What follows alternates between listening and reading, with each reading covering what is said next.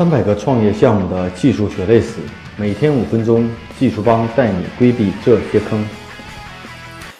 大家好，我是技术帮的 Michael，今天跟大家分享一个话题是技术外包中的那些坑。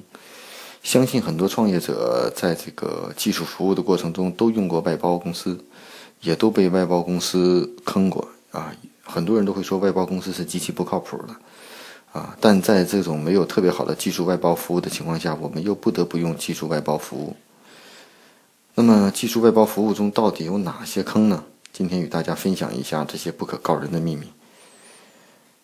呃，首先呢，在外包公司，我们发现我们与外包公司接触过程中，第一个就是很多外包公司是低价诱导，后期加价。也就是说，当初期跟你谈价钱的时候，很多公司会以很低的价钱跟你谈合同。也许一个市面价正常三十万的合同，有的公司敢用十万五万的价格去接这个单子。那后期呢？当你需求变化的时候，或者超出他们预算的时候，他们一定会加价。所以很多朋友都会发现，这种当我们前期从价格角度来说采取最低的价格的时候，很多公司会很快的答应你。但你会发现，这是一个低于市场不合理的价格。嗯，第二个呢，很多外包公司呢是不问需求啊，上来就是什么都能做，无论你提什么样的需求，对他来说都不是问题。呃，其实这是一个什么样的问题呢？就是说，首先一个系统从需求角度来分析，你首先应该明清楚，就是你的竞品到底是谁，到底哪块是到到底哪是你的核基础核心点，到底哪块可以做，哪块不可以做。如果连需求都不问，什么都能做，那就意味着对你的系统根本不了解。你想想，如果这样的话，你的系统在做的时候会有很多大家扯不清的东西啊。第三点呢是，当我们要求的时候，我们找外包的时候，其实大家都关心一个比较实际的问题，就是说。我要求项目尽快的上线，要非常快的上线。我们通常比价的时候，会有的公司说你要求一个月的上线，你会发现有些公司说不行，我只能两到两个月，甚至两个半月。有的公司是会说一个月绝对没有问题。但是你说的时间到底靠不靠谱呢？我觉得这只是一个口头上的承诺，更重要的还是评估你到底能不能这些时间完成。啊，如果只是说谁答应我谁就可以做，我觉得这冒了极大的风险，因为当他做不完的时候，后续。你也拿他没有办法，所以这就是外包行业中的一个很大的一个问题。呃，第五点呢，就是很多外包公司的开发过程基本都是黑盒开发，在跟你谈外包项目的时候呢，基本双方谈得非常好。真正开发过程中，当你去过问开发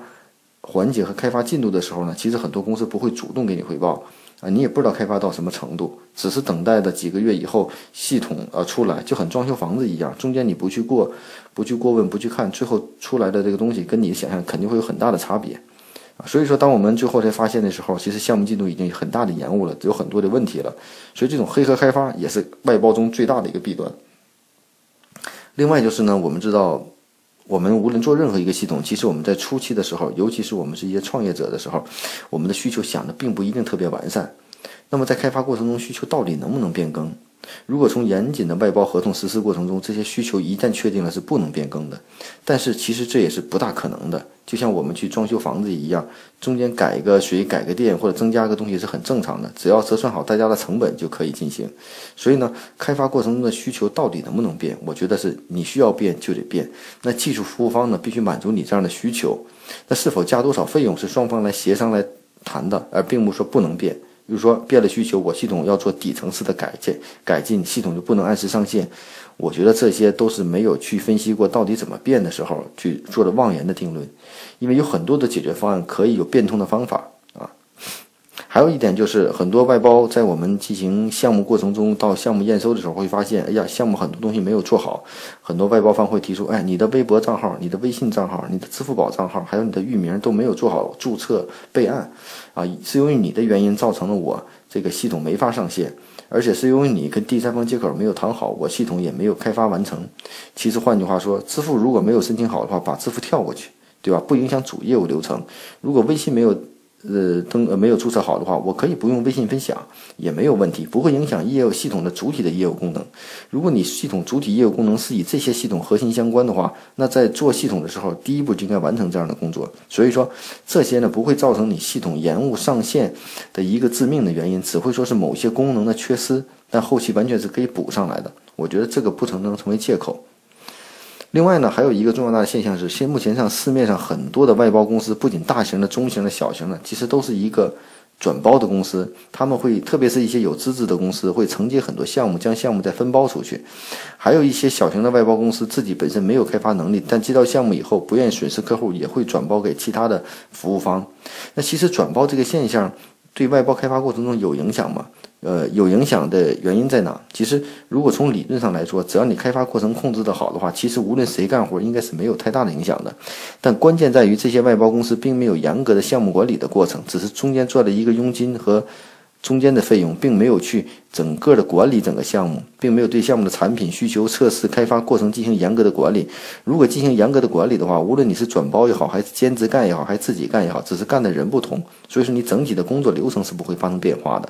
所以这也就是说，很多外包公司在进行转包或其他的过程中，并没有严格的把控。啊，也没有事先跟用户告知，所以说它有很多这种中间的，特别是系统集成公司，它就是一个皮包公司。然后呢，开接到一个项目可能是五三十万，但它会以很低的价钱转包出去，十万和十五万啊。这样的话呢，你说后面接的活的这个公司会做得很好吗？啊，远远低出它的成本啊。这就是市场的一个目前的一个现状。那我们以上呢分析的一些技术外包中的这些坑呢，是我们之前。当过甲方和当过乙方都经历过的一些东西。那我们总结来看，第一个呢就是低价诱导，后期加价；第二个呢就是很多人是不问需求，什么都能做；另外一个呢，很多人会很痛快地答应你要求的时间绝对没有问题，从来不会提出异议。另外呢，需求一旦定了，永远不能改。开发过程呢，你想知道的时候，始终对你来说是不透明的。另外呢，会说你的很多第三方账户还没有注册好，系统是不可能上线的。啊，另外呢就是。我接你的项目非常好，但是我可以找第三方来做，但是我并没有严格的项目管理的过程啊，所以这些呢都是在目前的市场上技术外包中存现的一些很多的问题，也就造成了这个市场上可信度很低，项目失败率很高。所以呢，很多用户在选择外包和自建团队的时候都会出现很大的犹豫，但是这又是一个专业的服务市场，所以说呢，还是由专业的人来做。那并不是说这个市场上没有靠谱的技术服务方。那什么叫靠谱的技术服务方呢？第一呢，它的开发进度时间肯定是跟你的预期会有差别的，费用会跟你的预期有差别的。它是按照一个合理的评估，它一定会冗余的评估。所以说，在预算、时间、周期，甚至技术难度上，它都会仔细的评估。所有的预算会超出你自己的预算。那我们为什么会出现这样的一个问题？会觉得外包不靠谱？其实很大一部分原因在于我们选择外包的时候，大家秉秉着一个最基本的原则，并不是说选最好的公司，而是选择一个便宜。做的又好的公司，其实这是跟好的服务是有相悖论的，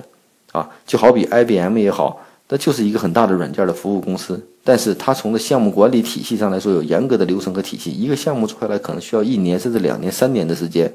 啊，大的公司也是选择他们的服务，所以说一个系统的建设不在于我时间有快多少，而在于做出来东西能能不能用，如果做的不好，出的早出的早，死的越快。如果做得慢一点，但是我的系统能够稳扎稳打，至少能够得到我想要的东西。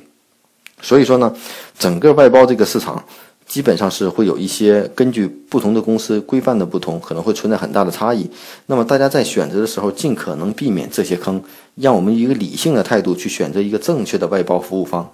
大家可以关注我们的微信公众号“技术帮零零幺”汉语拼音“技术帮零零幺”，可以获得更多关于。录音的文本内容。